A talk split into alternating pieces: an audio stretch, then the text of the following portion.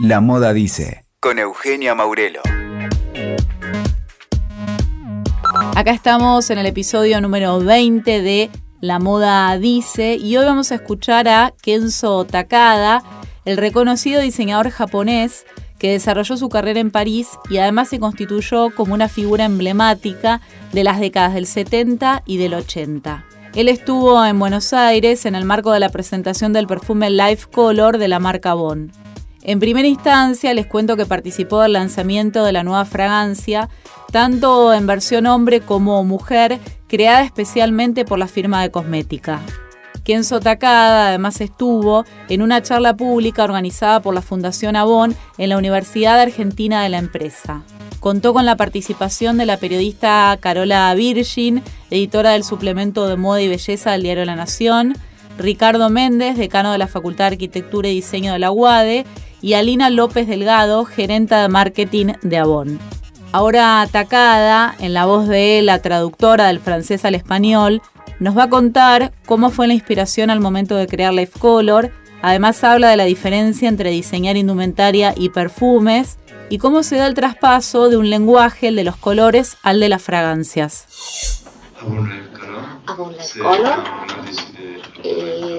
bueno, cuando decidimos crear esta fragancia. Fue después del éxito de Avon Life, la fragancia anterior. Nosotros queríamos continuar, queríamos fijar como una continuación con esta fragancia, pero al mismo tiempo marcar una leve diferencia. Estuvimos hablando muchísimo con todo el equipo encargado de desarrollar la fragancia y finalmente yo trabajé muchísimo, decidí trabajar mucho con el tema de los colores. Avon Life, Avon Life. Colors es genial realmente porque trabajamos sobre la base de los colores. De esa manera fue que decidimos el tema de Avon Life Color. Es una fragancia que transmite mucha luz, mucha alegría, mucha positividad. Entonces ahí está, el tema de Avon Life Colors, esta nueva fragancia. Hay muchas cosas en común entre ambas actividades. Siempre está el tema de la creación, uno tiene que pensar qué es lo que uno va a hacer, uno elige temáticas específicas y también historias que uno quiere contar. Y bueno, es lo mismo que sucede con una colección de moda, lo mismo sucede con las fragancias. La diferencia es que en el caso de las fragancias es un métier, es una ocupación muy especial, hay que trabajar con los grandes perfumistas. Yo no tengo mucha experiencia como perfumista, yo no soy especialista como, no soy especialista de, perfumes, pero sí tengo experiencia con el diseño de perfumes y suelo trabajar con perfumistas expertos que aportan una diferencia al diseño de la fragancia. Entonces está involucrado el trabajo de los perfumistas, que es diferente según el caso, también está el diseño del frasco y la caja.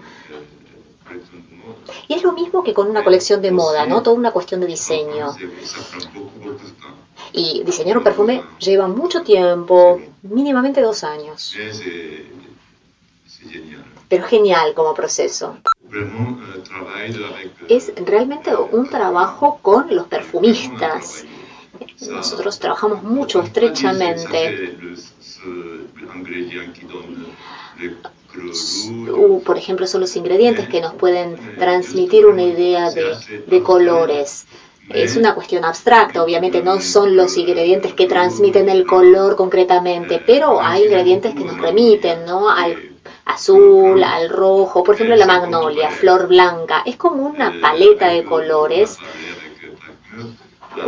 nosotros hablamos con los perfumistas y decimos, bueno, queremos tener como colores dentro de los ingredientes, por así decirlo, más vivos.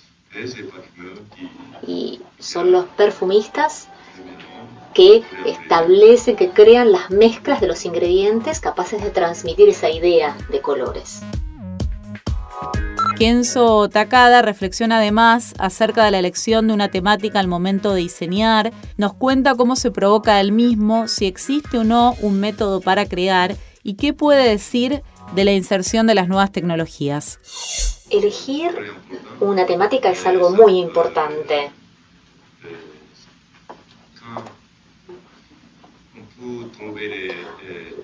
Cuando uno puede encontrar temáticas muy fácilmente, pero en realidad cuando uno encuentra una temática es un momento de emoción. Por ejemplo, yo veo algo genial y bueno, eso lo utilizo. Por ejemplo, también un recuerdo, me remito a un recuerdo y lo utilizo como una idea, como inspiración. Cuando, por ejemplo, era joven y tuve una experiencia muy bonita. Eh, por ejemplo, el momento de un film, de una película, algo que tenga que ver con la alegría del vivir, es decir, hay en la vida diferentes momentos que transmiten emociones. Y bueno, eso es lo que yo, eh, lo que yo me baso para hacer mi elección. Durante un año hice muchas colecciones. Fue, era muy fácil para mí dibujar, diseñar, hacer croquis. Eh, bueno, cuando después de eh, tener un poco de éxito, ahí empecé a encontrar más dificultades, ¿no? Tenía que seguir creando colecciones después de los primeros éxitos y bueno, eso se fue volviendo más dificultoso. Entonces empecé a recurrir a mis recuerdos de los viajes realizados. Comencé a visitar museos para inspirarme y también seguí viajando para buscar mi inspiración. Hice de todo. Y bueno, a veces llega, ¿no? Llega la inspiración en forma de temáticas. A veces llega fácilmente y a veces la inspiración cuesta, ¿eh? Cuesta que llegue. Yo tengo muchos colaboradores, amigos también, por cierto. Depende. Y a veces y muchas veces me viene espontáneamente la inspiración. Pero obviamente que la inspiración es algo que uno también puede dedicarse a buscar. Cuando yo trabajaba en el mundo de la moda, le pedí a todos mis asistentes que me trajeran todas las imágenes que les gustaran. Alguna cosa que les gustara y imágenes, fotos, pinturas, lo que fuera. Nosotros poníamos todo contra la pared, todas esas imágenes y después íbamos haciendo como una limpieza, ¿no? Y de esa manera se reconstruía la idea. Muy seguido trabajábamos de esta manera. El efecto ha sido muy profundo, mucho cambio. Cuando yo trabajaba en los primeros años, por ejemplo, para por ejemplo hacer los estampados, ¿no? Las telas es un proceso extremadamente complicado por ejemplo, diferentes estampados, si uno quería poner muchos colores, eh, era muy caro y se podía estampar en 15 colores como máximo, no más. Y también llevaba muchísimo tiempo hacer los estampados. Ahora, con las nuevas tecnologías, no hay ningún problema con respecto a la cantidad de colores que uno quiera estampar en una tela. Y es realmente genial, es increíble esta evolución que ha habido. Es necesario invertir mucho trabajo, yo no sé cómo lo hacen, pero es necesario dedicarse mucho a, la parte tecnológica, ¿no? Y, me parece me parece espectacular, realmente no sé cómo lo hacen. Las dos cosas, diría. Esto, las nuevas tecnologías nos ayudan a ir mucho más allá, pero a veces falta ¿no? el componente manual. Eh, hay algo como que falta ¿no? cuando lo manual no está.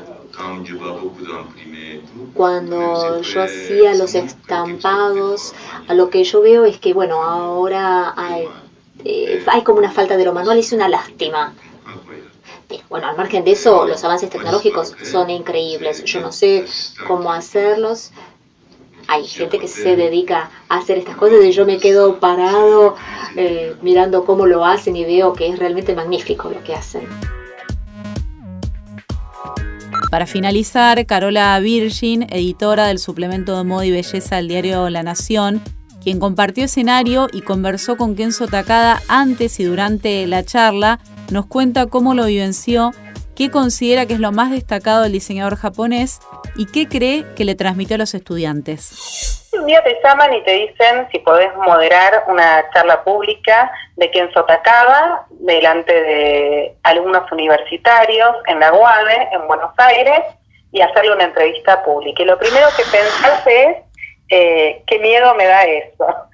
Pero después empezás a conectar con la idea de quién es Kenzo y quién fue Kenzo en la moda, quién está siendo Kenzo ahora, y te aparece una imagen enorme y muy contundente de un hombre que fue un precursor, con un criterio estético impecable, em, con, un, con una cultura muy distinta a la que imperaba en el momento que, que él se impuso, y de pronto te encontrás en la parte de atrás de un escenario donde vas a salir a hacer esto con el señor Kenzo, y es una delicia este señor enorme, es totalmente humilde, está casi como, como que parecía nervioso, me, me comentó cuánta gente joven que hay ahí afuera y, como que participaba de, un entusiasmo por lo que estábamos haciendo, que uno cuando entrevista a esta serie, a este, este tipo de personajes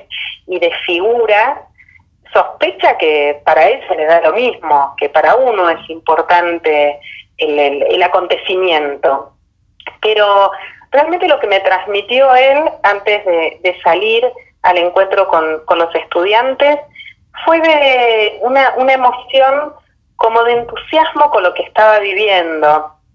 Y después se confirmó en, en varios de los relatos que él compartió sobre momentos de su historia profesional en la cual él mencionaba haber estado muy conectado todo el tiempo con lo que hacía, con lo que hacía y con lo que sentía, con lo que hacía, con no perder su identidad, con hacer cosas que lo motivaran. En un momento alentó a los chicos a, ser aventureros y ese es el hombre que, que conocí, a, Kenzo ya lo conocía, pero la impresión que me llevé después de, compartir esta experiencia con él es que si bien yo había leído muchas veces que lo describían en entrevistas como un hombre humilde, no me imaginé esta humildad, porque su humildad, eh, la que yo vi, era la humildad de, estar 100% donde estaba, eh, que era en un auditorio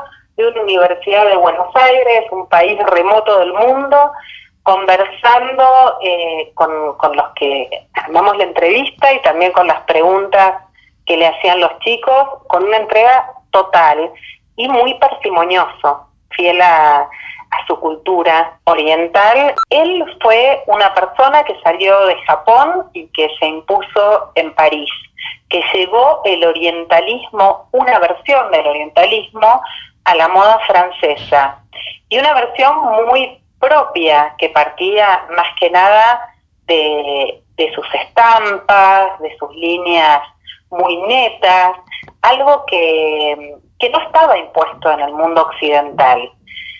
En ese momento no existía la globalización, no era una palabra ni un concepto que estuviera vigente. Entonces, hoy en, eh, en esta charla, en un momento, él mencionó eh, que, el consejo que les daría o que le gustaría legar a las nuevas generaciones es el espíritu aventurero y los instó a, salir de sus lugares y ahí mencionó, veo muchos diseñadores de Japón que se quedan en Japón. Pero después, cuando hablamos de, de la globalización, porque lo que él hizo fue un puente que en su momento, en los años 60, 70, él trazó un puente donde no existía. Y hoy esos puentes existen. Eh, entonces le pregunté acerca de, esos puentes que, existen hoy y de la globalización, y él se lamentó que hoy va a diferentes países y todos parecen lo mismo. Y en todos lados ve lo mismo, hablando de, de moda, ¿no? Eh, entonces, yo lo que creo que que él estaba diciendo es que no se queden en sus lugares los diseñadores japoneses con su impronta japonesa propia. Él hizo mucho hincapié en esto de llevar lo propio y, no claudicar en la identidad que a uno le, resuena y que, y que le pertenece. Escuchaste La Moda Dice con Eugenia Maurelo. WeToker. Sumamos las partes.